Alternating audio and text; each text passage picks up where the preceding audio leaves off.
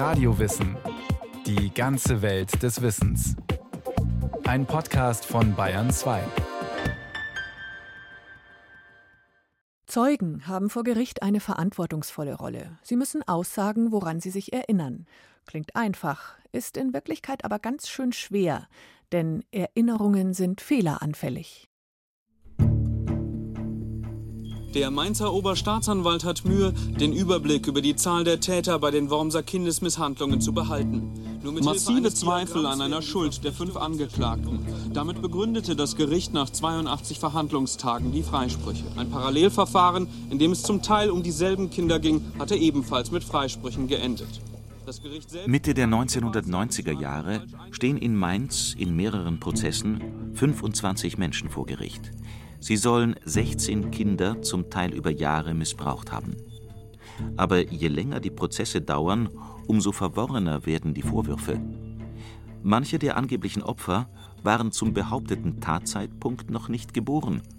Beschuldigte Erwachsene beim angeblichen Missbrauch bereits inhaftiert.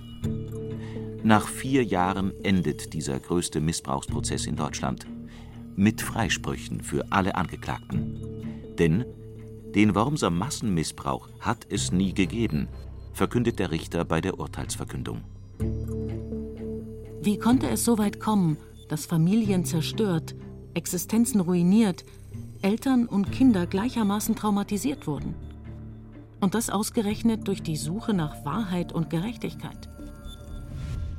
Man hat sehr suggestiv gefragt. Es waren Kinder, die Zeugen waren. Und äh, zum Teil hat man mit Zeichnungen gearbeitet oder aber in anderen Prozessen auch mit diesen anatomisch korrekten Puppen und so weiter. Also das sind hochsuggestive Befragungstechniken oder Befragungsmittel, die da zur Anwendung gekommen sind, auf die die Kinder natürlich dann eingegangen sind. Sagt der Rechtspsychologe Dietmar Heubrock. Er ist Professor für Aussagepsychologie an der Universität Bremen.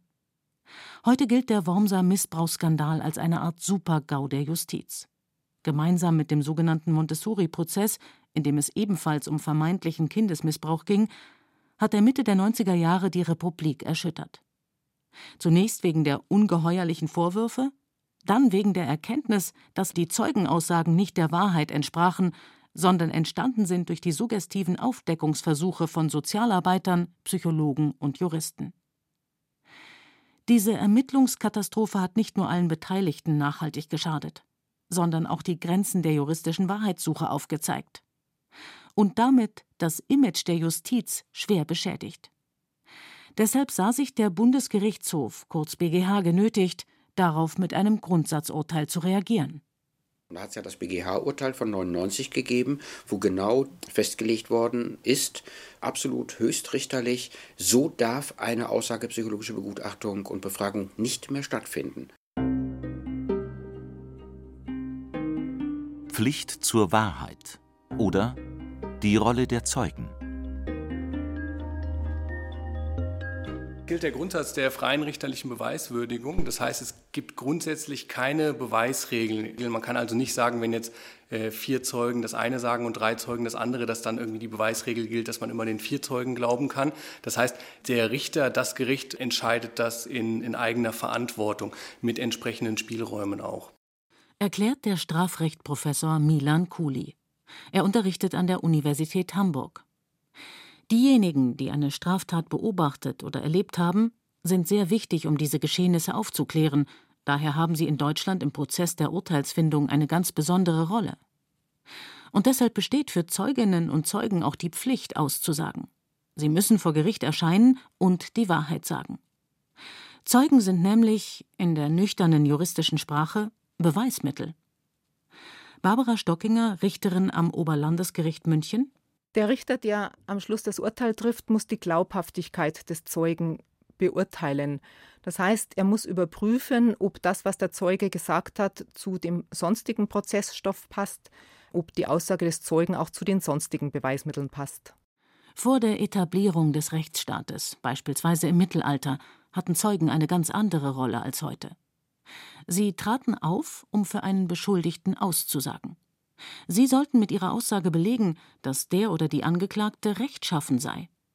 Und, je größer damals die Anzahl an Zeugen, sozusagen als Fürsprecher, desto größer die Chancen, unbehelligt davonzukommen. Davon kann heute nicht mehr die Rede sein.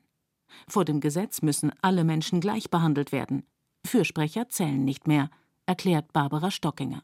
Es gibt Prozesse, da brauchen wir den Zeugen zum Beispiel nur für ein Nebenthema, ein Prozess, um den, in dem es hauptsächlich um rechtliche Fragen geht.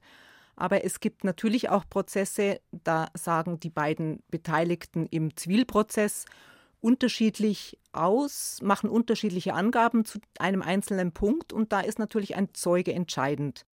Denn bei allem Gewicht, das den Zeugenaussagen bei der juristischen Wahrheitssuche zugeschrieben wird, sie sind längst nicht so sicher wie beispielsweise eine DNA-Analyse. Dabei führt selbst diese manchmal zu falschen Ergebnissen. Denn die menschliche Erinnerung ist ausgesprochen fehleranfällig und lückenhaft.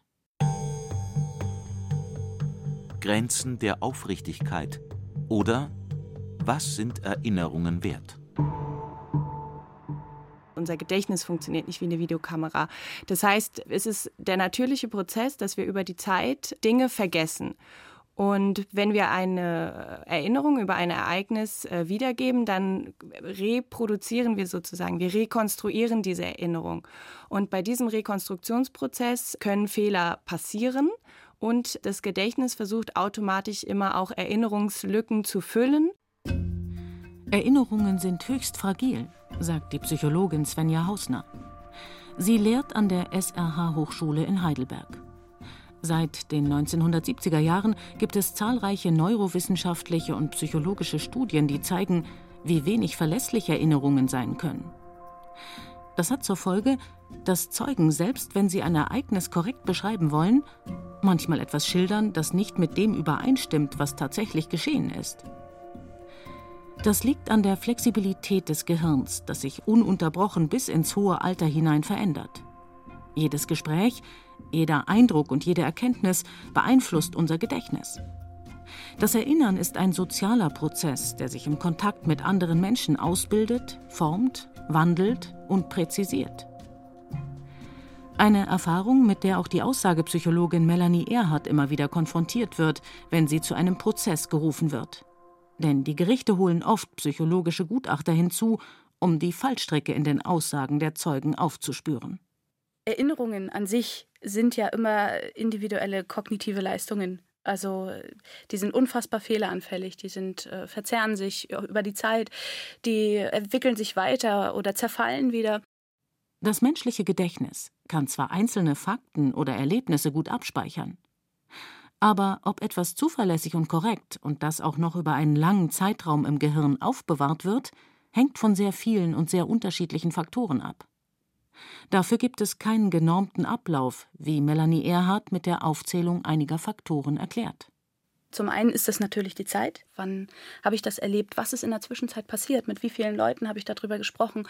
Wie oft habe ich selber darüber nachgedacht? Kann schon passieren, dass es wie stille, stille Post im Kopf ist, ja, dass eine, eine Ursprungssituation sich da weiterentwickelt und dann plötzlich noch was anderes aufploppt. Problem ist, man merkt es selber nicht. Es ist aber auch das Alter. Wann, wie alt bin ich, wenn ich das gerade erlebe? Meine Persönlichkeit ist wichtig. Meine Stimmung zu diesem Zeitpunkt ist wichtig. Also das nimmt alles im Gesamtheit Einfluss auf die Erinnerung. Die weitere Verarbeitung des Erlebten oder Beobachteten prägt also die Erinnerung daran. Zunächst aber ist die Situation selbst entscheidend für die Weise, wie das Gedächtnis sie abspeichert. War der Zeuge, die Zeugin persönlich betroffen? völlig in Gedanken vertieft, oder hat er oder sie nur einen Ausschnitt des Geschehens beobachten können? Wer etwas beobachtet, dem fehlen nämlich manchmal wie bei einem Puzzle Teile des Gesamtgeschehens, das aber weitgehend unbemerkt. Wenn wir beispielsweise beim Einkaufen einen lauten Knall hören, auf die Straße gucken und zwei zerbeulte Autos sehen, dann neigen wir dazu, die Geschichte des Unfalls so zu erzählen, als hätten wir auch den Zusammenprall selbst gesehen. Eigentlich dichten wir also etwas zur Geschichte dazu, aber das ist unbeabsichtigt. Niemand will dabei lügen. Im juristischen Kontext spricht man hier von einem Knallzeugen. Und den gibt es nicht nur bei Autounfällen, sondern in allen möglichen Zusammenhängen. Es passiert unwillkürlich, weil das Gehirn, evolutionär betrachtet, darauf aus ist, Geschichten sinnvoll zu ergänzen. Wer eine Situation nicht nur beobachtet, sondern selbst erlebt hat, muss das Geschehene in der Regel nicht komplettieren wie der Knallzeuge. Denn durch die persönliche Betroffenheit erinnert man sich in der Regel sehr viel intensiver an das Geschehene. Wenn man selber äh, Opfer eines Verbrechens geworden ist, haben wir ja auch die Möglichkeit, es brennt sich so in unser Gedächtnis ein, weil es emotional aufwühlend ist. Und dann haben wir ja emotionale Anker, da werden sich ganz, ganz viele andere Details äh, wie Aussehen des Täters, Tatmittel, die eingesetzt wurden, Örtlichkeit, irgendwelche Nebengeräusche oder sonst was werden sich einbrennen. Dietmar Heubrock, Professor für Aussagepsychologie und Leiter des Instituts für Rechtspsychologie an der Universität Bremen. Ausnahme ist, die Zeugin der Zeuge ist so traumatisiert, dass durch den Einfluss von Stresshormonen, insbesondere Cortisol, es zu einer kompletten Blockade kommt. Und diese Blockade durch Cortisol beispielsweise führt dazu, dass eine Speicherung, eine langfristige Speicherung des gerade Erlebten gar nicht stattfinden kann. Es gibt also beides sich durch das Erleben besonders klar und prägnant zu erinnern oder im Gegenteil, den Vorfall komplett zu vergessen. In einem Prozess ist es die Aufgabe des Gerichts herauszufinden, ob und wie zuverlässig die Erinnerung der Zeugen ist. Das aber lernen die Juristen nicht ausdrücklich während des Studiums. Viele verlassen sich deshalb bei der Zeugenbegutachtung auf den sogenannten gesunden Menschenverstand. Andere besuchen Fortbildungen und wieder andere greifen, besonders häufig in Missbrauchsfällen oder bei sexuellen Verbrechen, auf psychologische Gutachten zurück. In solchen sensiblen Fällen sind Zeugenaussagen besonders wichtig. Denn bei jeder Art von Missbrauch geht es immer auch um Tabus, Peinlichkeiten, um Scham und Verdrängung. Um die Wahrheit herauszufinden oder sich ihr mindestens anzunähern, prüfen die Aussagepsychologen in solchen Fällen mit wissenschaftlichem Know-how die Glaubhaftigkeit einer Zeugenaussage. Wahrheitssuche oder die Arbeit der Rechtspsychologen. Da ist eigentlich der Schlüssel für eine gute Zeugenaussage. Weniger der Zeuge selber, sondern wirklich, äh, was man äh, aus dem Zeugen optimalerweise rausholt. Und da sind die, sagen wir mal, die Befragungen, die Vernehmungen sehr, sehr unterschiedlich. Der Wahrnehmungskontext muss hergestellt werden, damit man sich an das Geschehene authentisch erinnern kann, betont der Bremer Rechtspsychologe Dietmar Heubrock. Dazu müssen sich Zeugen wohlfühlen. Sie brauchen Zeit, dürfen sprechen, wie sie wollen, ausschmücken, pausieren oder auch die Augen schließen. Dann können sie eine Quelle der Wahrheitsfindung sein. Aber häufig gehen bereits die ersten Vernehmungssituationen richtig schief, kritisiert Dietmar Heubrock. Wenn Zeugenberichte wie im Fernsehkrimi ständig mit Zwischenfragen unterbrochen werden beispielsweise, oder wenn der Vernehmungsbeamte ungeduldig mit dem Kuli auf den Tisch klopft, dann sind die Zeugenaussagen häufig nicht sehr hilfreich, ergänzt auch die Psychologin Svenja Hausner. Sie unterrichtet an der SRH Hochschule in Heidelberg angehende Aussagepsychologen.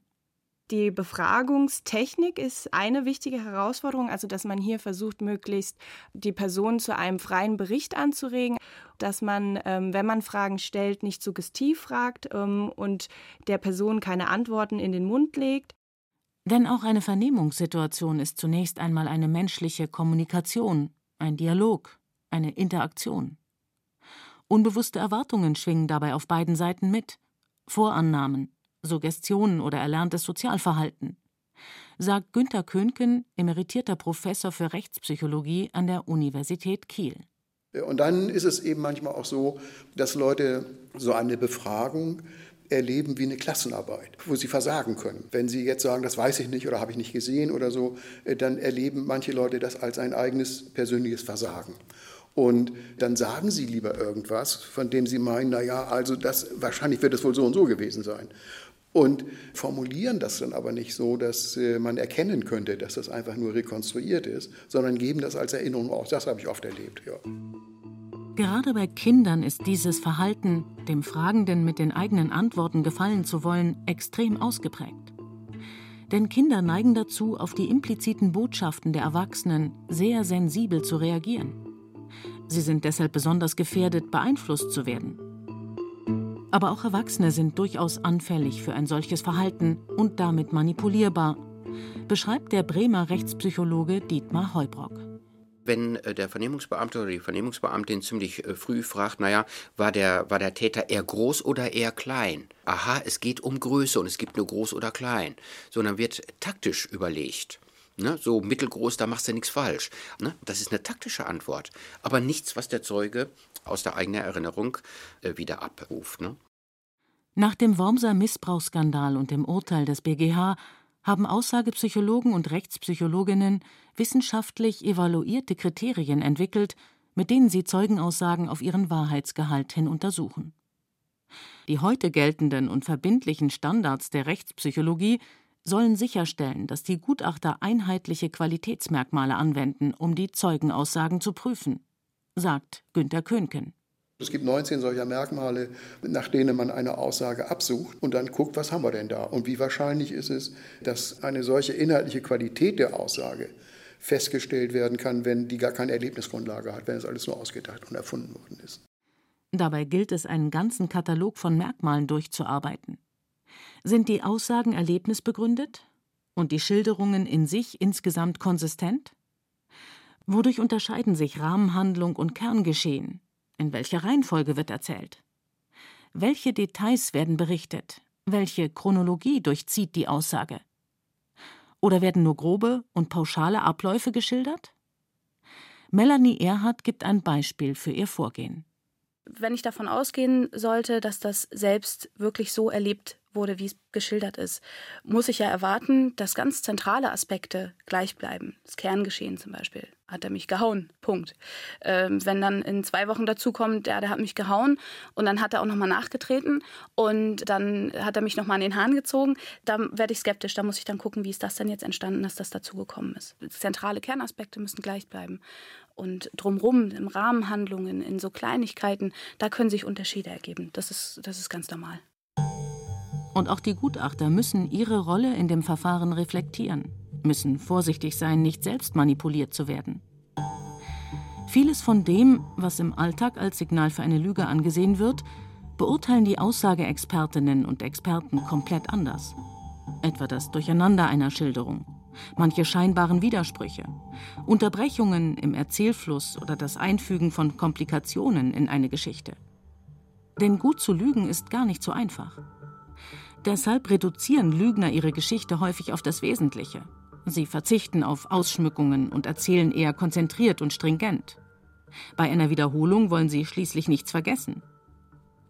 Im Gegensatz dazu steht die Aussage eines Mädchens, die der Kieler Rechtspsychologe Günter Köhnken wiedergibt und von deren Echtheit er überzeugt ist. Also da sagte zum Beispiel mal ein Mädchen, die da also von ihrem Opa irgendwie befummelt worden ist, äh, sagte dann mal, und dann hat der Opa mit einmal so komisch geatmet. Da habe ich gedacht, der wird krank. Äh, was passiert? Äh, also der hat irgendwie einen Orgasmus und keucht darum. Die, sie kann damit nichts anfangen. Und dann macht sie, was Kinder üblicherweise machen, wenn sie irgendetwas wahrnehmen, was sie nicht kennen. Dass sie das dann in ein, mit einem Konzept, was sie schon haben, in Zusammenhang bringen. Und ihr Konzept war, wenn jemand krank ist, dann keucht er. Oder wenn jemand keucht, ist er krank. Bei den meisten Zeugen gelingt es den Gutachtern mit den Kriterien der methodisch-systematischen Aussageüberprüfung ziemlich sicher festzustellen, ob eine Aussage absichtlich erfunden worden ist oder ob sie authentisch ist.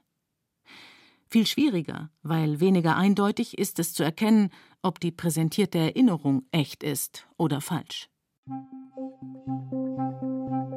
Alles echt oder Pseudo-Erinnerungen.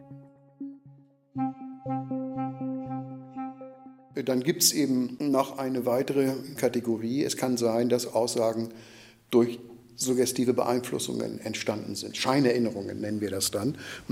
Das sind dann suggestiv erzeugte, wir nennen das eben Scheinerinnerungen, die schwer zu unterscheiden sind, wenn man nichts anderes hat, schwer zu unterscheiden sind von authentischen Erinnerungen. Sagt der Kieler Rechtspsychologe Günther Könken. Und zwar deshalb, weil die betreffende Person fest davon überzeugt ist, das Geschilderte tatsächlich erlebt zu haben. Alle Kriterien, mit denen bewusst erdachte Aussagen identifiziert werden können, versagen bei einer solchen Scheinerinnerung.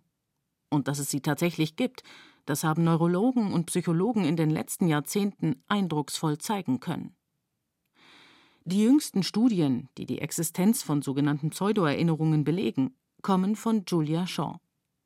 Die britische Psychologin hat ihren freiwilligen Teilnehmern falsche Erinnerungen gewissermaßen eingepflanzt.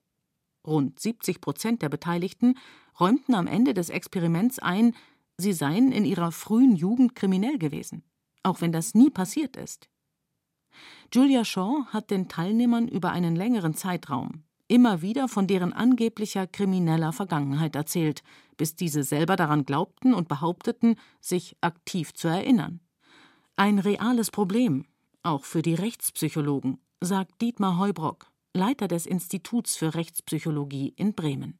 Was wir bis heute nicht können, und das ist so der schwierige Punkt, eine erlebnisfundierte Aussage, also ein Bericht darüber, was ein Zeuge oder eine Zeugin so erlebt hat, von einer suggerierten Aussage zu unterscheiden. Das ist das große Problem. Das hat damit zu tun, dass wenn besonders suggestible Personen, Kinder beispielsweise, wenn man denen suggeriert hat, dass etwas sich zugetragen hat, was sich in Wirklichkeit nicht zugetragen hat, integrieren sie das in ihr Gedächtnis als eigene Erinnerung. Sie visualisieren den Vorgang im Gedächtnis und deshalb weist die Erinnerung daran alle Merkmale auf, die ansonsten nur authentisch erlebten Ereignissen zukommen. Aber es bedarf längst keiner eingepflanzten Pseudo-Erinnerungen, um festzustellen, dass Menschen sich nicht an das tatsächlich Geschehene erinnern. Erinnerungen können auch wesentlich weniger aufwendig verfälscht werden. So haben Gedächtnisforscher beispielsweise festgestellt, dass bereits jedes Gespräch über die Vergangenheit diese in unserem Gedächtnis verändert. Der Erinnerungsprozess ist eben ständig im Fluss und es braucht oft Geduld, Sorgfalt und Kenntnisse, um dabei zu helfen, die Wahrheit aus der Erinnerung zu bergen.